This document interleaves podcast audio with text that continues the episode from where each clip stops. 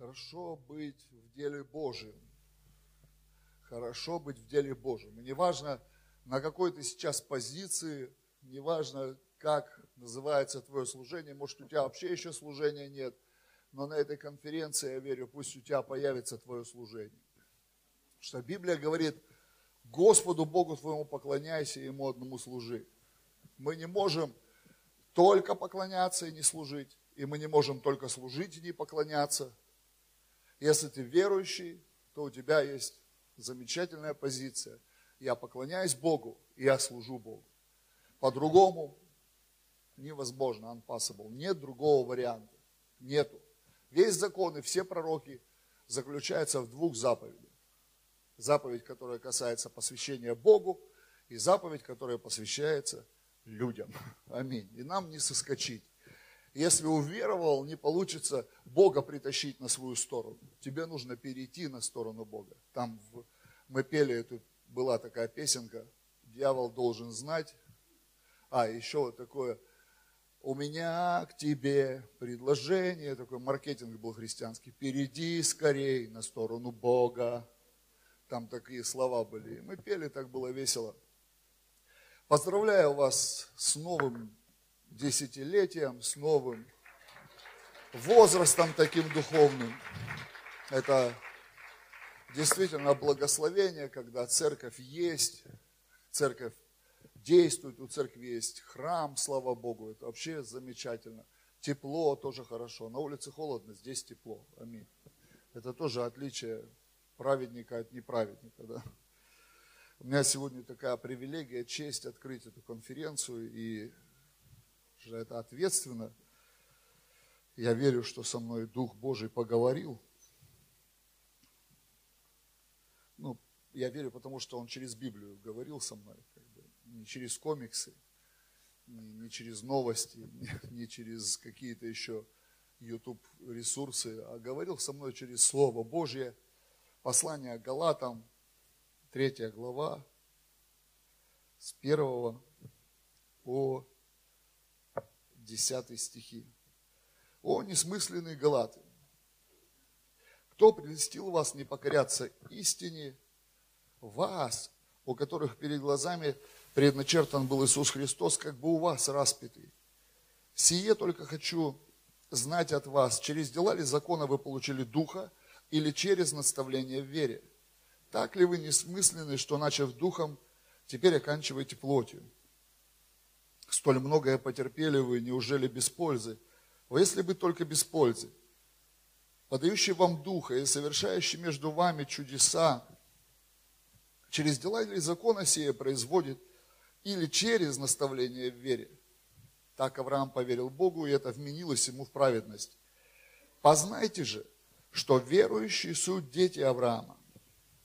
И Писание, провидя, что Бог верою оправдает язычников, предвозвестила Аврааму, в тебе благословятся все народы.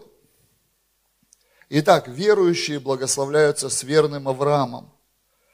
И все, утверждающееся на делах закона, находится под клятвою. Ибо написано, проклят всяк, кто не исполняет постоянно всего, что написано в книге закона. Аминь я проповедь назвал «Благословение веры». Благословение веры. Библия, Библия в этом тексте нам говорит, что мы благословляемся или мы благословлены. Нам вообще, я почувствовал о том, что нам, нам нужно разобраться вообще, что такое благословение. Что мы не до конца понимаем, что такое благословение. Что изучать вопросы, духовные вопросы Священного Писания важно на глубине духа, а не просто поверхностно. Мы можем воспринимать за благословение добрые слова.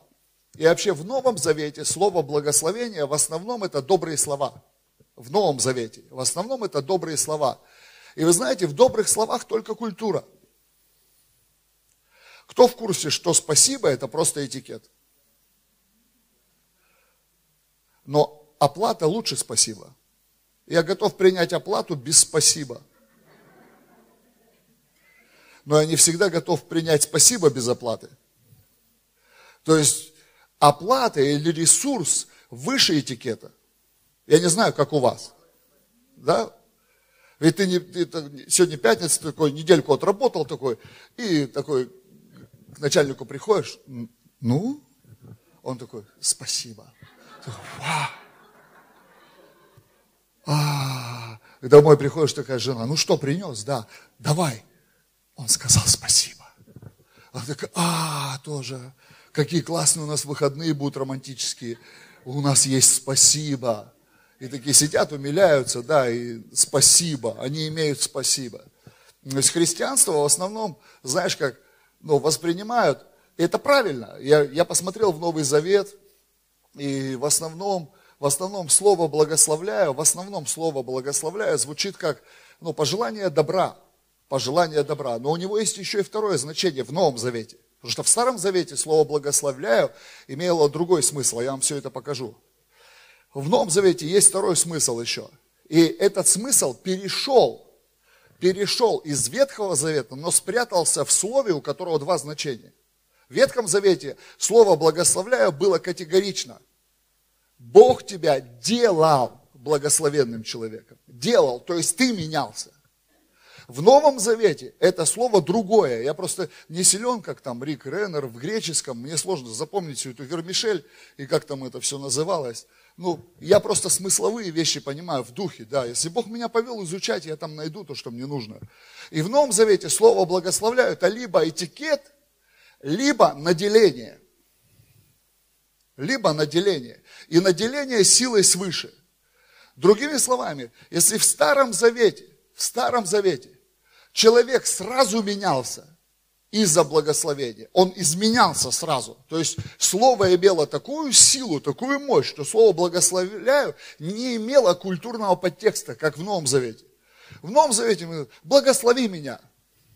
И знаешь, в этот момент, в этот момент, я лично не веду себя мило, как Робби Докинс говорит. Я, я не включаю такой этикет, будь благословен Вадик, будь благословен там Саша. Я, я не включаю в этот этикет. Потому что я духом знаю, что такое благослови меня.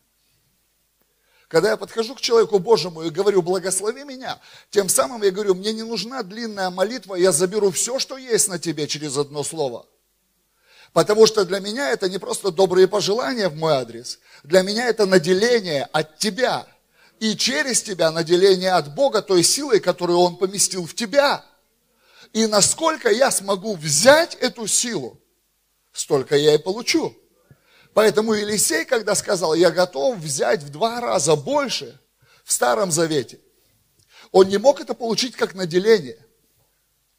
Ему нужно было, чтобы это пришло напрямую от Бога. И поэтому эта милость упала. Или уехал целиком на небо, а пиджак свалился.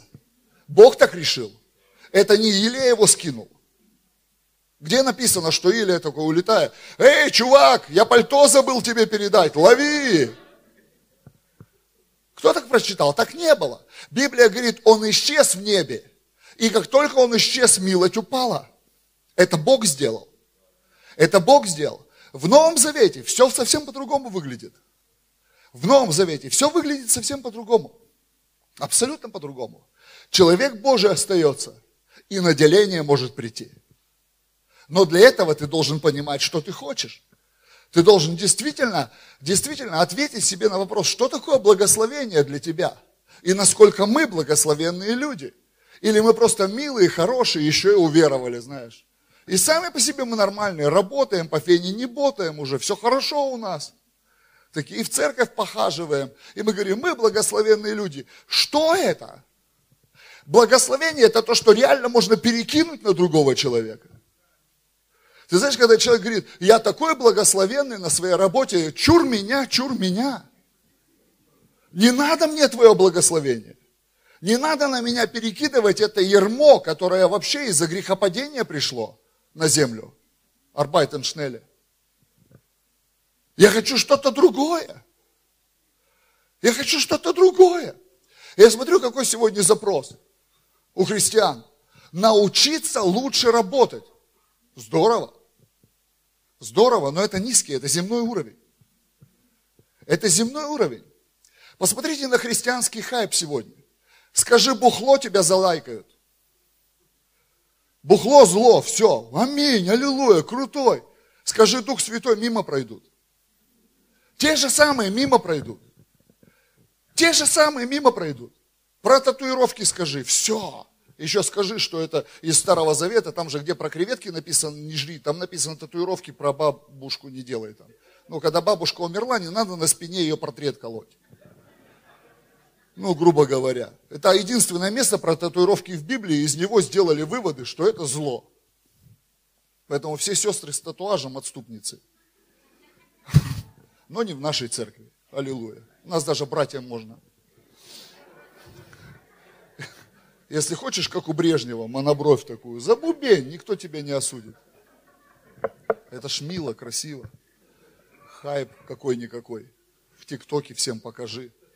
Может, прорвешься. Сегодня, смотрите, запрос к помазанию все ниже становится. Запрос к благословению все ниже. Мы отчетливо понимаем, что заработать реально, а быть благословенным нереально. Потому что если бы понимали, что быть благословенным реально, мы бы бежали бы к благословенным людям и говорили, благослови меня, не отпущу тебя, пока ты не благословишь меня. Дай мне то, что носишь ты. Аминь. Вот пастор Сергей сто процентов понимает, потому что я ж не сам по себе.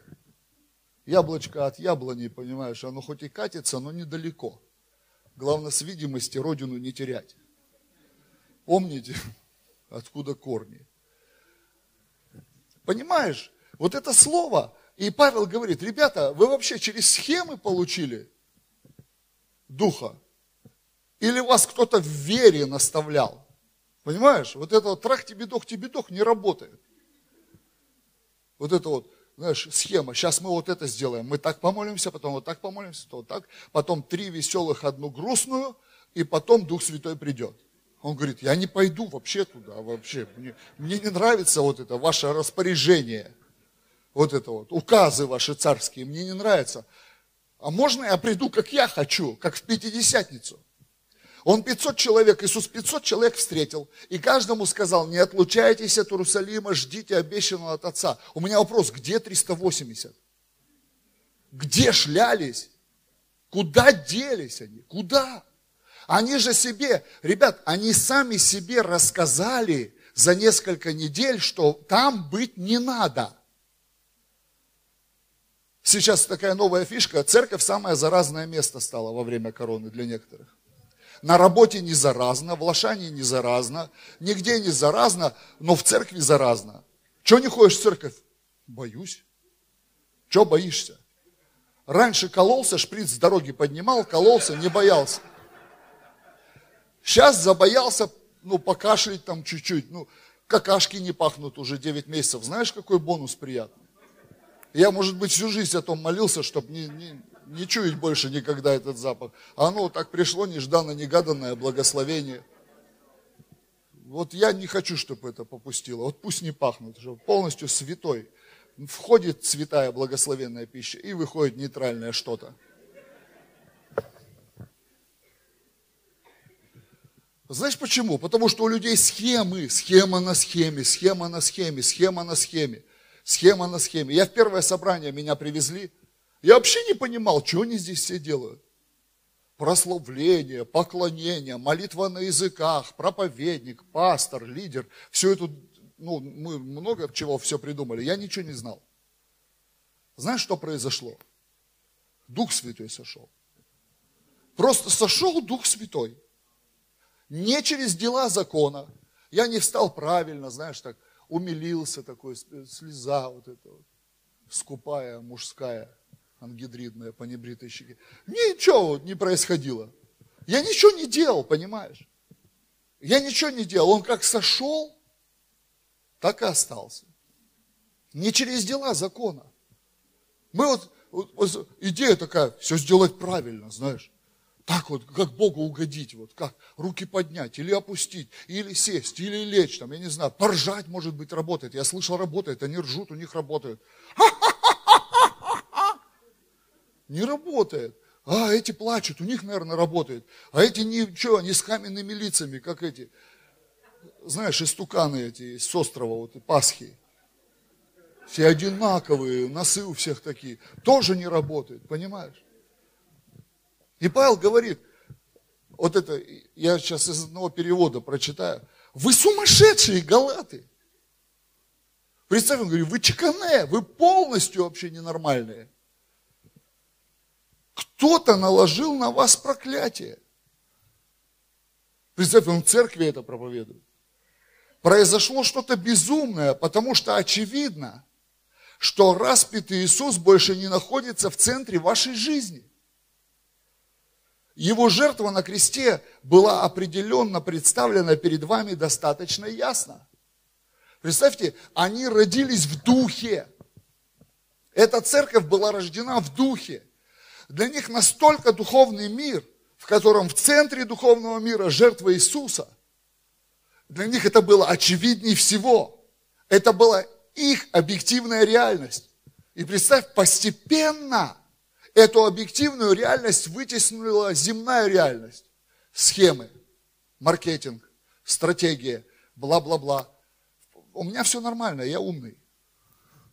Не переживайте, я достаточно стратегичный человек. Я люблю планирование, я ничего не начинаю без плана, без сметы.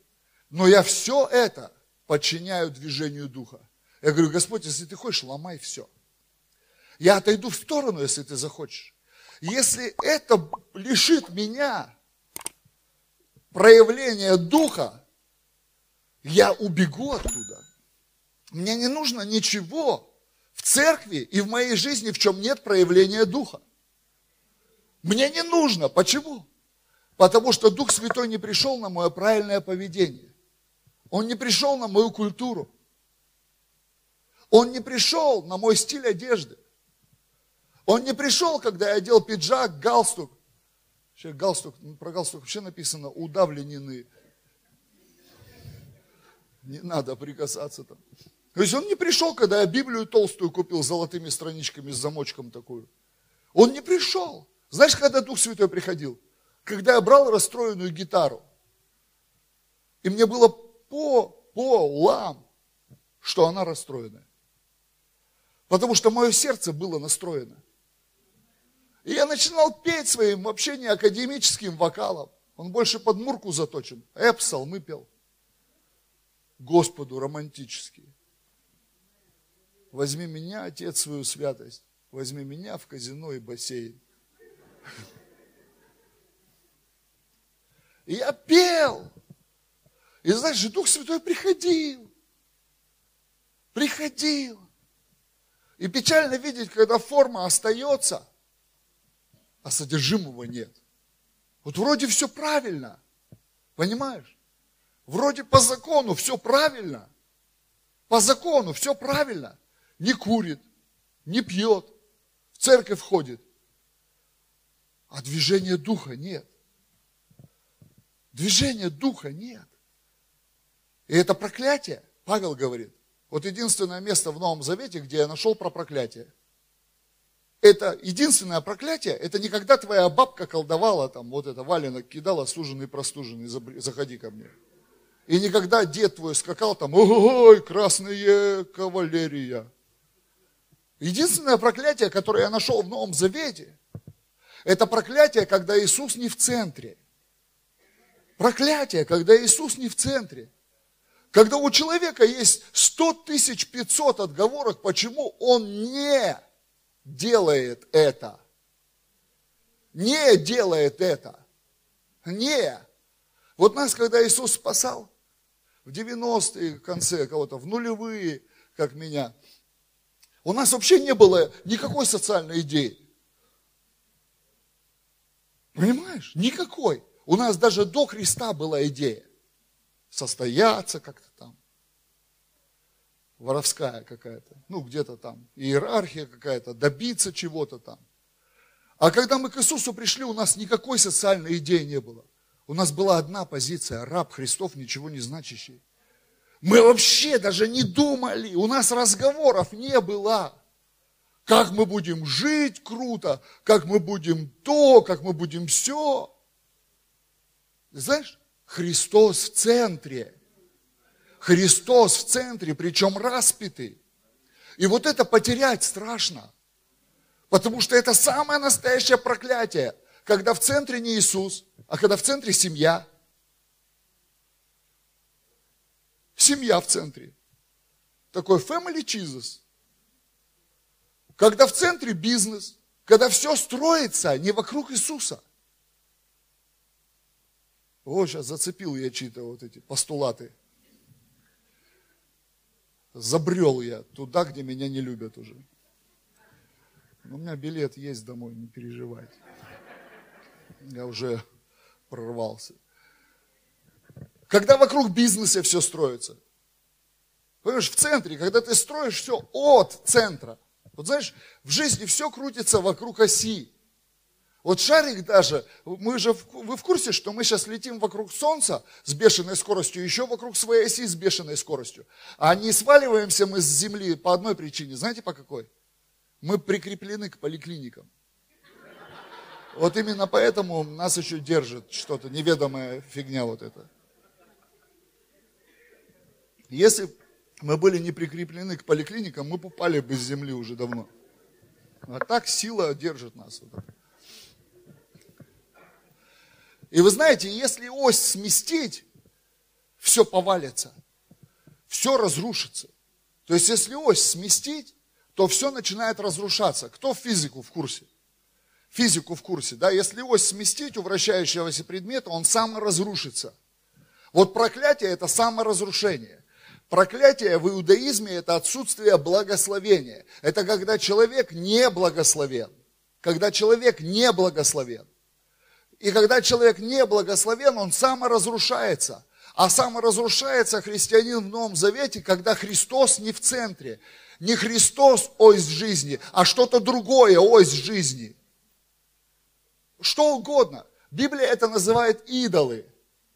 Заменитель оси.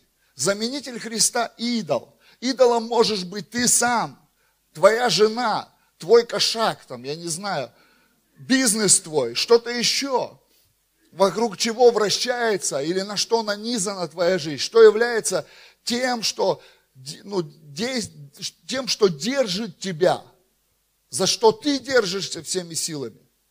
И если тебе скажи сегодня, давай сделаем для Иисуса вот это, какая у тебя будет реакция? Потому что ты будешь мерить относительно других осей вот этих.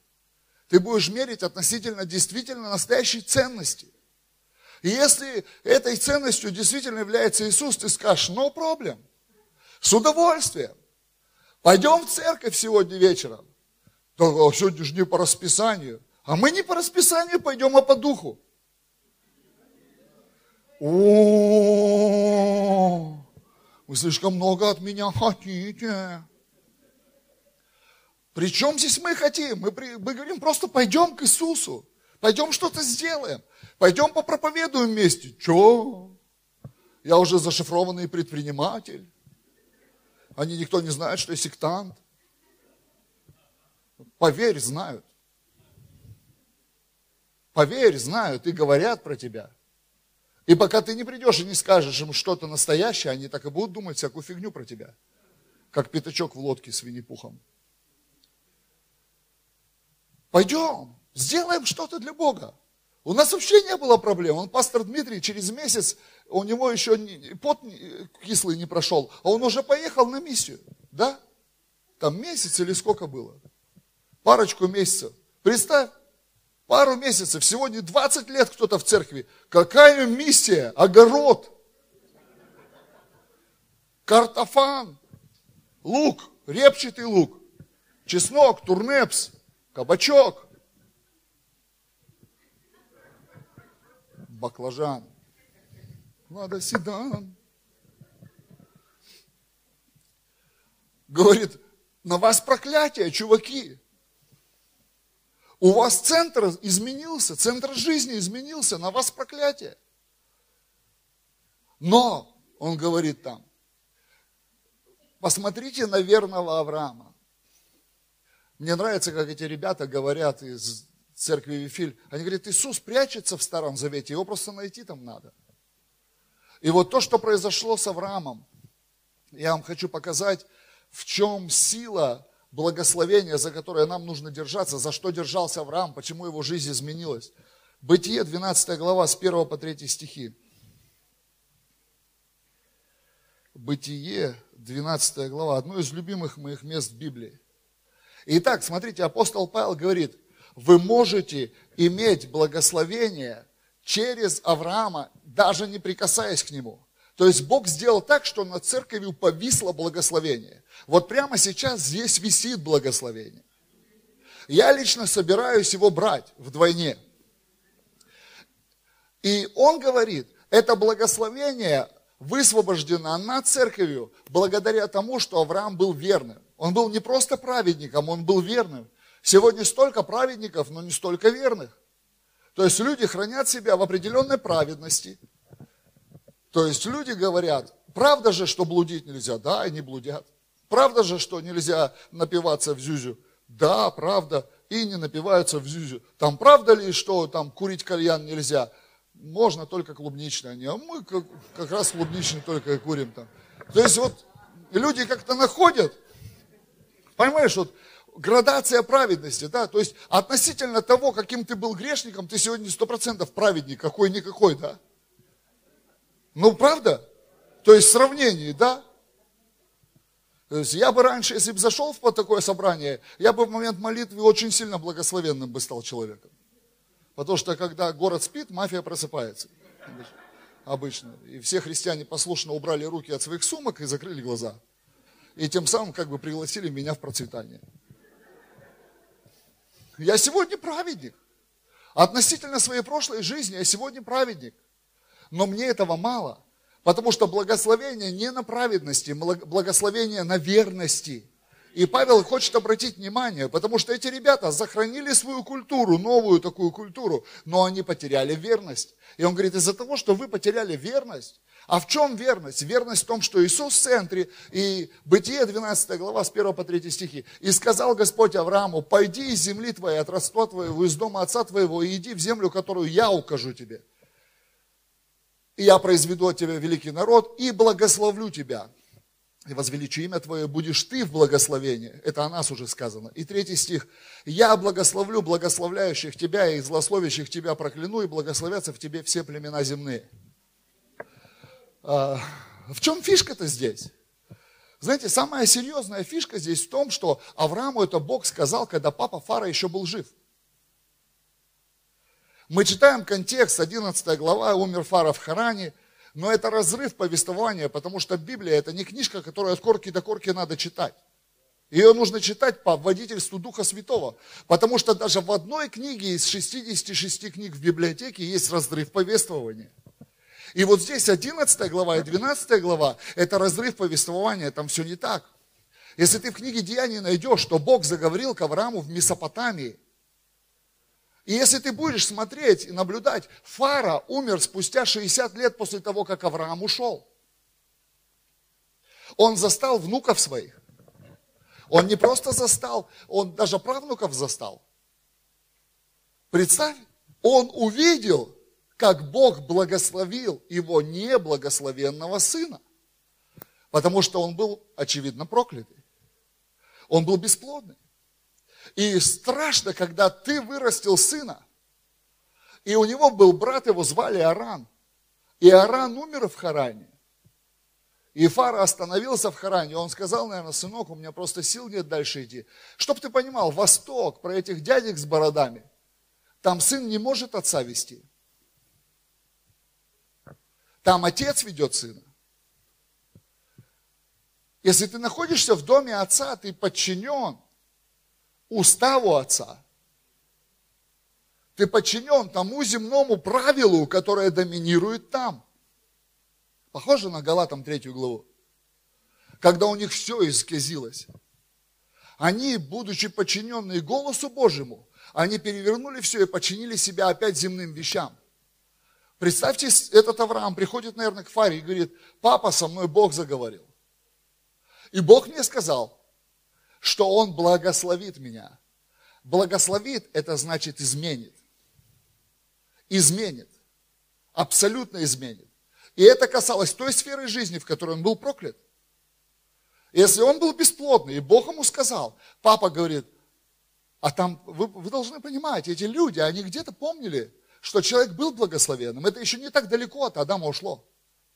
Они еще помнили, что люди жили в присутствии Бога, что люди были благословенными, и то, что сейчас в их жизни есть, это из-за того, что Бог выгнал Адама с Евой из Эдема. И вдруг Бог меняет план, это Старый Завет. Вы знаете почему? В Старом Завете Бог так говорил, потому что Он Бог. Он Бог веры. Он не Бог расписаний, распорядков. Ты знаешь, хоть старое расписание, старый завет, креветкам она не ешь, то не ешь, задницу на 9 мая не чеши, там то не делай, все не делай. 613 заповедей и постановлений. В Новом Завете не так много, но тоже график, понимаешь? Я то не делаю, я то не делаю, я то не делаю. Слушай, убери это все. Работает только вера. Убери все эти правила, весь этот свод правил. Мы ходим в церковь в воскресенье в 11. Бог придет, знаешь, пастору и скажет, собрание меняем. Встречаемся в четверг в три ночи. Что делать будем? Я найду другую церковь. Что делать будем, если Бог придет и скажет? Да не, Он не скажет. Да, мы за Него все решили, Он не скажет. Он же нас любит, папочка же нас любит. Папочка же все для нас сделал. Не гоношись, все хорошо будет. Среднестатистический христианин посещает 30 собраний в год с претензией на величие. 30 собраний в год. В Америке статистику сделали. В год христианин жертвует 800 долларов. На кофе тратит 1200. Кто Бог? Старбакс. Зеленая женщина с двумя хвостами. Бог Старбакс. Это реальность. Потому что он всего 30 раз. Я в Штатах смотрел, сколько они жертвуют. Это мы русские, как психи, плачем, стоим. Кто полтинник, кто сотку достает. Ну, не рублей. Ихних шанежек, вот этих денежек. И смотришь, э, стоят там пятерку, десятку максимум. Я смотрел, сколько они жертвуют. Я говорю, мы психи вообще. Потому что нам ловить нечего, понимаешь? Нам только Бога бы ухватиться за него и что-то сказать, папочка, хоть как-то вообще повлияй на, этот, на Home Credit Bank. Где плойка в ипотеке на 25 лет. И представьте, он говорит, папа, мне Бог сказал, что Он меня благословит. Он говорит, когда? Он говорит, не знаю, по пути сказал. А куда идем? Не знаю, он сказал, покажет. Просто представь, дебильный разговор. Знаешь, в чем фишка? Они пошли.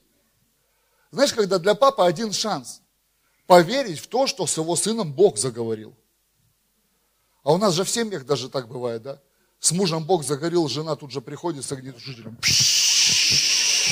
Дуру не гони. В школу детей собирать надо. Какая жертва? Ты что? Офонарел? А если еще духовная чуть-чуть уже ходит в женский клуб Изавелька, она расскажет еще про вот это вот. Что это все не Бог. Или наоборот, жена духовная, Бог ей что-то сказал, дорогой, со мной Бог заговорил. Давай обсудим. Он ей.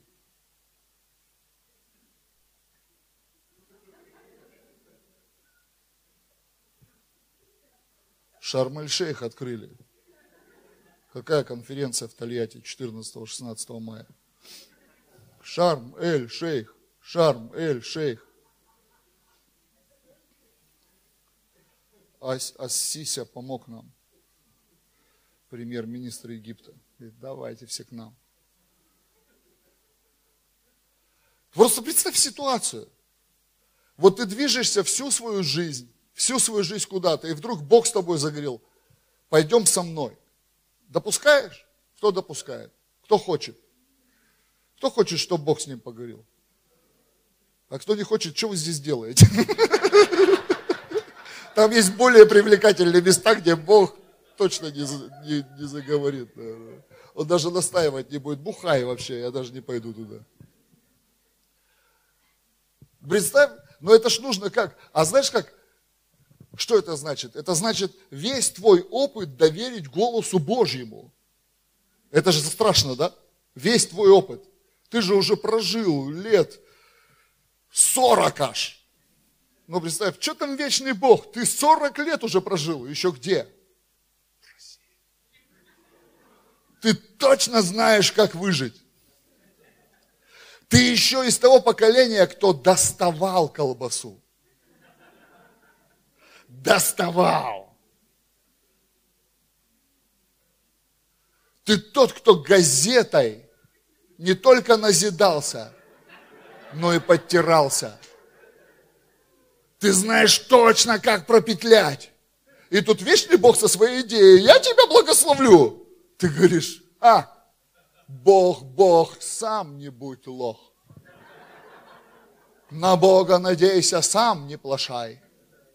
Я вот это еще, пастор, под сомнение все твои слова поставлю, что ты тут нам навыдумывал в этом биске. Ты знаешь, поживешь с мое. Я тоже горел в 90-е. А потом, знаешь, жизнь, она, жизнь фары, она же жесть. Сын бесплодный, жрать нечего, кредиты, кредиты, кредиты, кредиты, а ты с этой десятиной достал уже. И представьте, Фара говорит, хорошо, пойдем, хорошо, пойдем. И они идут. Ты знаешь, что такое быть благословенным человеком?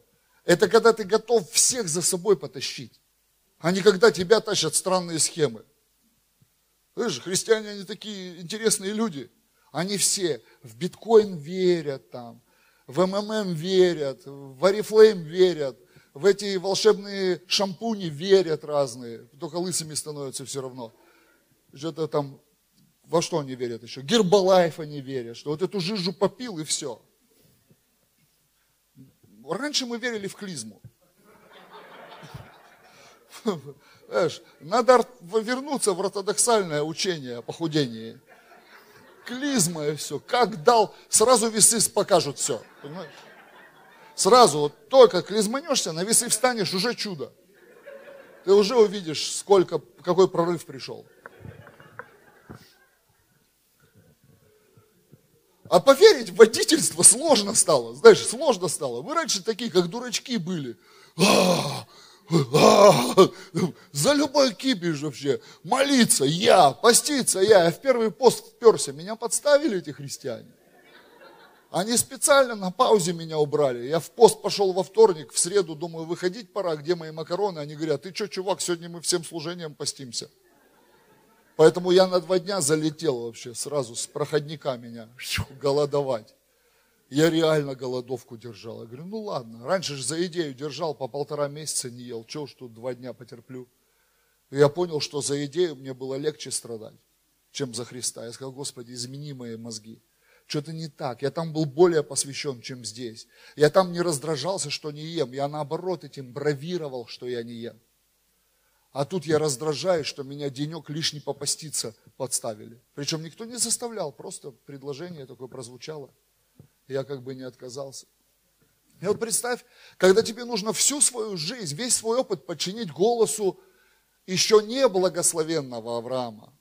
Вот понимаешь, я вот 20 лет в этом году буду праздновать, как я служу Богу, как я спасен, как я служу Богу. 20 лет. Вот я, по сути, одногодка с вашей церковью. Но знаете, что для меня до сих пор ценно?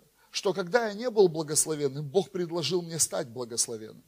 И Он предложил мне всю мою генетику, все мое прошлое потащить за собой в благословение, а не следовать за этим. Знаешь, как говорят, ты знаешь, мы так, деды так жили, отцы так жили, и мы так жили. Мы же в Бийске живем. Вот если ты в Америке бы жил, ты бы был благословен. Ты же в Бийске. Ты знаешь, я в благословенной Америке видел столько бомжей, сколько у нас не видел.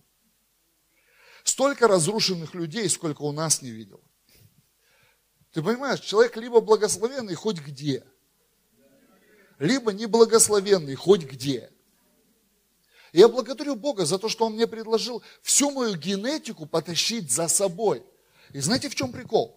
В процессе генетика отстала. Фара остался в Харане. Я еще не благословен, но от меня уже отстало то, что сделало меня неблагословенным. А неблагословенным нас сделала земная жизнь. Наши родители прекрасные люди. Они нам не желали зла, но они не могли сопротивляться духовным законам, потому что они не были возрождены. И это должно отстать, но это отстает не сразу. Ты должен быть достаточно убедительным, чтобы это отстало. Ты должен быть достаточно целеустремленным. Нет, вы пойдете за моими убеждениями. Не я пойду за вашими убеждениями, вы пойдете за моими убеждениями. И вот Фара остается в Харане, Авраам продолжает движение. Он еще не благословен, но уже не проклят. Он уже оторвался, еще не вошел, но уже оторвался. Я все о чем проповедую, что нам надо понять, в чем же благословение и как благословение приходит. Что это не культура, это не просто слова назидания, это реальное наделение. Реальное наделение. И в Старом Завете, в этом тексте Бог говорит, я это сделаю. Напрямую, я это сделаю из-за твоей верности. Тебе просто нужно проявить верность. 25 лет он провел в этом путешествии. Знаете, по дороге появились признаки. Признаки, что Бог благословил Авраама. Эти признаки были в нескольких моментах. Первый момент, он стал богатым. Я абсолютно не утверждаю, что богатство или отсутствие богатства является признаком благословения. Я не утверждаю. Но я хочу сказать, что богатство может подчеркнуть, что ты уже движешься в правильном направлении. То есть сверхъестественное преуспевание – это удел благословенных людей. Это неизбежные вещи, что Бог даст сверхъестественное преуспевание. Второе, что я видел, это сверхъестественная защита и продвижение. Авраам тусовался на уровне фараона. Фараон не был человеком в, том, в той культуре, он был Богом. И Авраам находился среди, среди лидеров нации. То есть его социальный статус изменился. Бог дал ему влияние. Бог дал ему сверхъестественное место среди успешных людей. Но он там находился не в их позиции, он там находился в своей позиции. Нам не нужно ассимилироваться в это общество и просто там быть замаскированными. Нам нужно оставаться собой. Я верующий. Я верующий. Ты знаешь, столько людей меня знают в нашем регионе – и они думают обо мне, да, что я обеспеченный человек, там, что бла-бла-бла. Но они, они знают, что я верующий. И я всем говорю, ребят, ну я просто верующий. Я просто верующий. Я просто продолжаю движение. Третье, что я там увидел, это то, что рядом с ним поднимаются благословенные люди. Рядом с ним, как Лот, его племянник, который был сиротой, он был сыном его брата старшего. Он умер, и его усыновили и просто взяли с собой. Следующее, что я увидел, что благословенные люди легко отходят в сторону. Они не ввязываются в земные дрязги, в земные драки, в эту политику земную. Когда конфликт произошел, он говорит, не проблема, что хочешь делай. Потому что у меня мое не отнять. Это ты сражаешься за свою, за свою корку, которая упала с моего стола, а мне вообще это не надо. Я берегу свои нервы, я берегу свое здоровье. Давай, чувак, иди, не проблема. То есть благословенные люди не болеют эмоционально из-за того, что кто-то от них ушел. Сто лет мне надо. Если ты от меня ушел, то ты потерял меня, а не я потерял тебя. Благословенные люди верят, что они благословение, потому что написано, ты станешь в благословение. Я раньше, когда еще от меня фара не отстал, я так переживал, когда от меня люди уходили. Я себя мучил, я, у меня крест специальный был невидимый, я на него залазил, дырки у меня уже проношенные были такие, я в гвозди их вставлял, висел и мучился там, в своей тайной комнате. А потом, когда Фара от меня отстал, и я стал благословенным человеком, я стал верить, что зря вы это сделали. Зря вы это сделали. Просто зря вы это сделали. Почему? Вы не поняли, из-за кого вы-то стали благословенными. Это не я из-за вас. Знаешь, благословенные люди не живут под контролем. Вот это вот вечное, знаешь, такое, вот, я уйду, что будешь делать. Это ты что будешь делать, когда ты уйдешь? Я-то найду, что делать, а без тебя, тебя не было, я что-то делал. Ты появился, ты просто проблемой стал. Я делал нормальные дела, а потом стал вот эти вот какашкам она постоянно мести.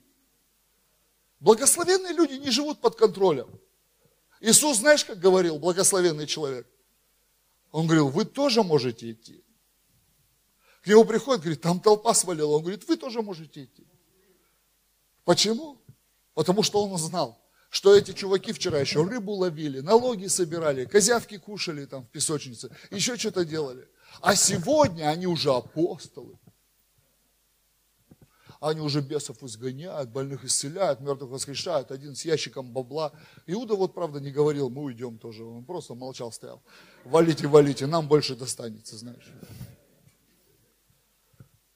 Благословенный человек живет в свободе. Он знает, что он измененный Богом. Итак, первый признак. Первый признак благословенного человека. Ты пошел за голосом Божьим. Иисус остается в центре. Второй признак благословенного человека. Фара пошел за тобой. Твое прошлое пошло за тобой, а не ты за прошлым. Ой, я не знаю, постоянно падаю, падаю, падаю, падаю. Падаю, падаю, никак встать не могу. Бедолага, постоянно вот, оч, черт побери. Слушай, так тут надо разобраться, кто за кем ходит. Либо ты за своим прошлым постоянно гнуху включаешь, либо там звонишь, привет, братан, как дела? Я сейчас с Иисусом, что есть у тебя, что? Надо, чтобы подло за тобой пошло. Ты знаешь, у меня в церкви есть ребята, которых я на иглу посадил. Они есть у меня в церкви. У пастора Сергея с Маргаритой есть в церкви. Те, которых я на иглу посадил. Но знаешь, когда мы встретились, они пошли за мной, а не я за ними. Они пошли за мной. Фара пошел за мной, прошлое пошло за мной, а не я за прошлым. И однажды наступает момент, у благословенного человека однажды появляется в осознанности такое чувство. Это точно про меня было? Вот это вот точно про меня было? Вот это вот точно? Вот это тело точно раньше так жило? Точно вот раньше так было? Про меня это нет? Все, фара остался там где-то. Уже мышление другое, а не такое же опять. Помоги нам, Дух Святой. Можно еще возьму 5 минут, 10? Можно за клавиши кого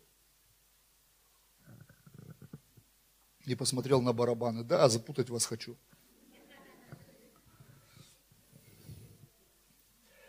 Бытие, 14 глава, 17 по 20 стихи.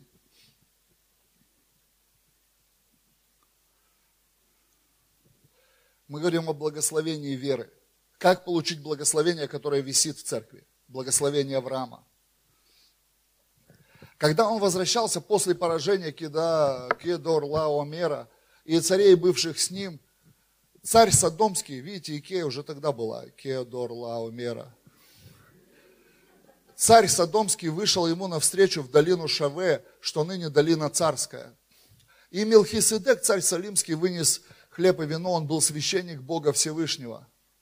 И благословил его и сказал, благословен Авраам от Бога Всевышнего, владыки неба и земли. И это то же самое слово. В Старом Завете в Старом Завете это то же самое слово, которым говорил Бог, которое использовал Бог. И в Старом Завете Мелхиседек использовал то же самое слово, чтобы человек изменился. И он, но он говорил его через человека Божьего, через священника Бога Всевышнего. То же самое слово. Ты скажешь, ну а при чем здесь Новый Завет? Я тебе хочу показать. В этой встрече есть символы. И эти символы со стороны человека победа. То есть, когда человек получает что-то, в чем заслугу он может приписать себе. Получилось это называется. Знаешь, бизнес получился, семья получилась, заработать получилось, что-то получилось. Благословенный человек в этот момент ищет обновление завета. Боится потерять центр. Иисус, хлеб и вино. Это Иисус, это символ Иисуса, тело ломимое тело и кровь пролитая. Благословенный человек в любой своей победе, он центрует себя вокруг Иисуса. Он борется, боится вот этого искушения сказать, ну все, я крутой теперь. Все, я теперь вообще нарядный Вася полностью. Благословенный человек ищет точку, момент, где он обновляет завет. И он находит ее в простом принципе – десятина. Десятина. Десятина. А Новый Завет скажи, Евреям 7 глава. Библия говорит, Иисус во веки тот же, Он не изменился. Иисус священник навсегда, вовек, навсегда, по чину Милхиседека. И ныне Он проявляется через людей смертных на земле, но говорит то же самое слово – я еще раз повторю, вы можете проверить в греческом того слова, которое звучит здесь, благословен, которое звучит в Бытие 12 главе благословен, его в Новом Завете нет. Там другое слово используется в греческом. Вообще другое слово. По стронгу проверьте, вообще другое слово. Но Иисус, носитель слова, появляется в 7 главе Евреям. И он говорит, ныне без всякого прикословия меньший благословляется большим. И там слово наделение – на деление. Это слово встречается в посланиях, где написано, что Иисус обнищал, чтобы мы обогатились его нищетой. Там это слово звучит, Он обнищал, чтобы наделить нас. Он раздал свой небесный уровень, чтобы мы были на небесном уровне. Он наделил нас. Он не просто стал бедолагой, чтобы стать равным нам. Он нас, бедолаг, поднял на свой уровень через наделение. Благословение Символ благословенного человека сегодня – это человек, который десятину желает отдать. У которого есть страсть отдавать десятину. Когда сегодня вокруг этого сражаются. У меня вообще простое путешествие. Через два года я буду 51% Иисусу отдавать. У меня такой завет. Я захотел так поверить Богу, так прорваться в сверхъестественном, чтобы контрольный пакет Иисусу принадлежал. Мне два маленьких шага осталось, два года. Когда там кто-то на земле, я уже не на земле. Здесь небеса. Пели мы эту песню, здесь небеса. И там в небесах другие процессы.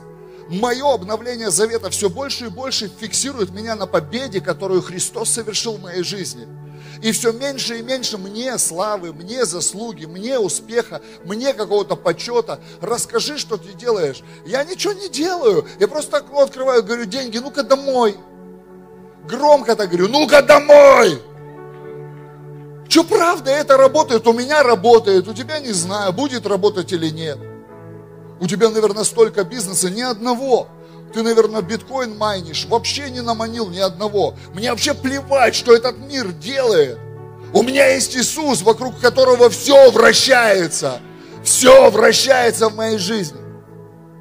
И там написано в Евреям 7 главе, без всякого прикословия. Что такое верность?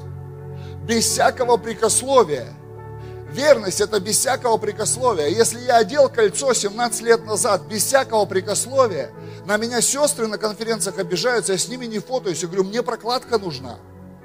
Брат какой-то, любой брат, я хватаю любого брата, ставлю его здесь, сестру здесь, теперь фотоемся. Почему? Я женат. Я женат.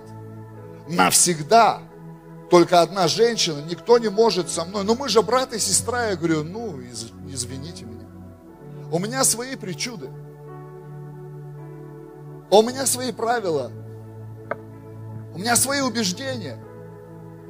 Я благословенный человек. Благословенный человек. И Библия говорит, без всякого прикословия благословение приходит на тех, кто меньше. Если ты слишком большой для пастора, ты ничего не получишь. Если твоенное величество еще пытается ему что-то объяснить, ты ничего не получишь. Прости.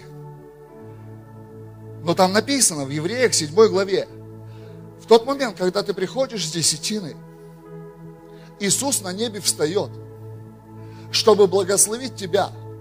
Но Он использует человека на земле. Там так и написано. Потому что на земле берут десятину человеки смертные – и в этот момент Иисус на небе говорит, я взял, я принял. Старый Завет, евреям 7 глава, это Старый Завет. Кто в десятину не верит, это Старый Завет. Нет, это Новый Завет, это очень Новый Завет. Это евреям, которые по закону десятину отдавали, объясняют, что смысл не в законе. Я же с Павла начал. Смысл не в законе, не в том, чтобы как дурачок отдавать, отдавать, отдавать. Смысл гораздо глубже. Это чтобы получить благословение. Это чтобы подтвердить свой завет. Это когда ты говоришь, Иисус, ты все для меня. Ты все для меня. Билл Джонсон говорит так классно, говорит, десятину отдал, молодец, прими поздравления, ты больше не воришка. Чтобы пойти дальше, нужно понять седьмую главу евреям. И там написано, когда человек Божий пришел с десятиной, и он сказал, у меня есть победа, и я эту победу хочу выразить. В этот момент Иисус встает на небесах, и Он встает, чтобы благословить. Но для этого Он берет человека на земле, священника. Священника. Иисус первосвященник вовек по чину Милхиседека, лидер священников. Но в этот момент Он говорит пастору, иди возьми десятину. Иди, помолись за эту сокровищницу. И в этот момент пастор говорит, я благословляю. Я благословляю. И вот здесь слово, не такое же слово, как в Старом Завете, но с такой же силой. С такой же силой. С такой же самой силой. Если там это выглядело так, что человек очевидно меняется, потому что слово действовало так, человек очевидно менялся, когда Бог говорит, я благословляю тебя, человек чин и менялся то в Новом Завете это вопрос веры. Вопрос веры. Да я столько лет десятину отдаю. Ты знаешь, я пытался вспомнить, я вспомнил, когда первый раз мы с Юлей двинулись в радикальном даянии. Для нас это было радикально. Мы накопили 100 долларов, чтобы пожертвовать. Мы просили у Бога 100 долларов, чтобы пожертвовать на служение Анселма Мадабука. Это был 2004 год. 2004 год. Это был тот момент, когда нас пригласил Бог в это путешествие. Где-то в 2007 году мы вошли в этот завет. Я решил, что к 50 годам я доверяю Богу, что я прорвусь в вере. Я прорвусь в благословении, что я смогу доверять Богу и отдавать Ему 51% своего дохода. Прорвусь. Знаете, что уже сейчас происходит? я не успеваю потратить. Я не успеваю потратить. Почему? Потому что благословен. Я благословенный человек.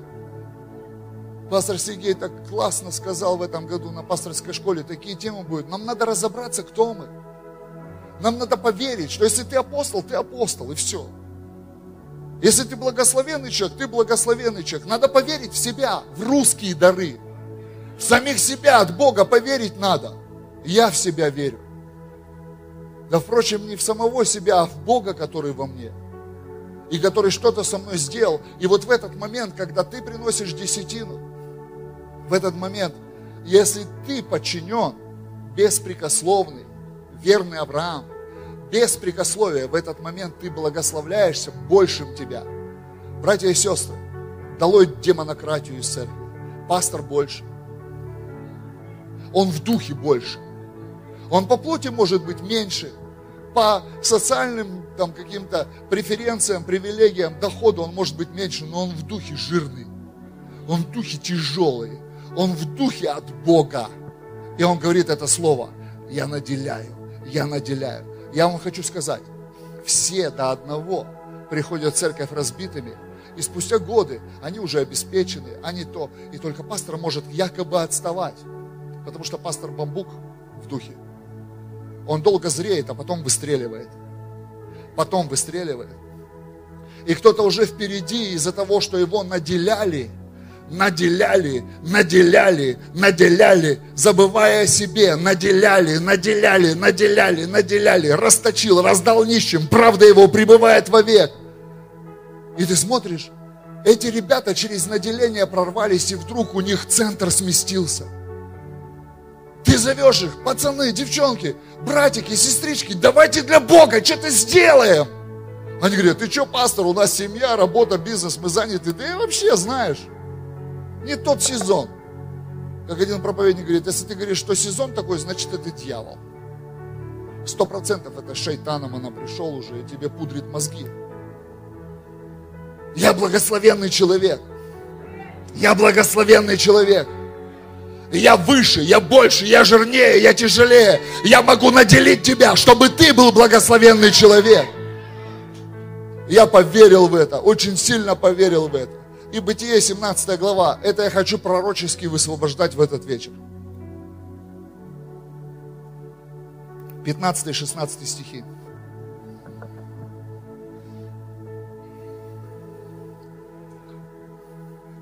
Символом завета, простите меня, символом завета всегда является жертва. В семье. Семья же это завет. Ты не можешь не тратить деньги на семью. Ты всегда тратишь деньги на семью. Но знаете, в чем, что с христианами? Они вроде бы с Богом в завете, но не очень-то на него деньги тратят. А есть такая истина, знаешь, она светская, но очень духовная. Краилова ведет к Попадалову.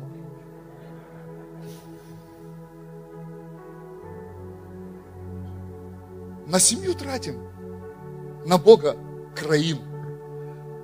Я помню, в одной проповедовал недавно конференции, четыре церкви вместе собрались. Я в жертвенник смотрю, ну, говорю, ладно, до завтра оставим эту, этот разговор. Но я же вижу, сколько туда поналожили. На следующий день говорю кассиру, мы же бы даже всей толпой вот этой кофе не попили на эти деньги. Он говорит, да. Ну, конечно, в тот день мы все изменили. Но знаете, в чем фишка? Парковка битком, а бухгалтер плачет. Девочка в автомате, с автоматом сидит. Не в эквайринге ничего, не кэшем. Пустыня. Знаешь как? В магазин без тысячи не заходит. Просто чтобы на завтрак купить. Чебурек у вас вот этот который завернуться можно, чтобы не остыл до дома, пока идешь. А Богу, знаешь, там,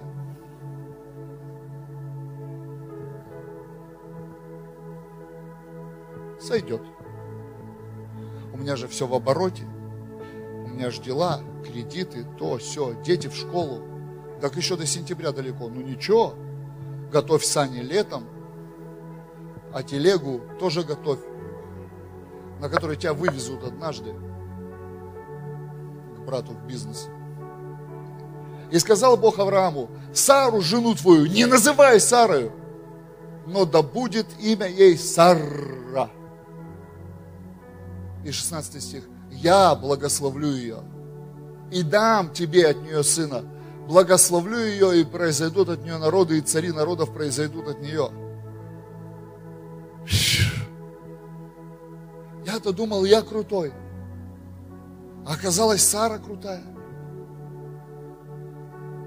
Я-то думал, я крутой. Я-то думал, крутизна придет, а Бог говорит, не, крутизна не придет. Я буду использовать того же самого тебя. Того же самого тебя. Только тебе нужно в себя поверить. В Сара.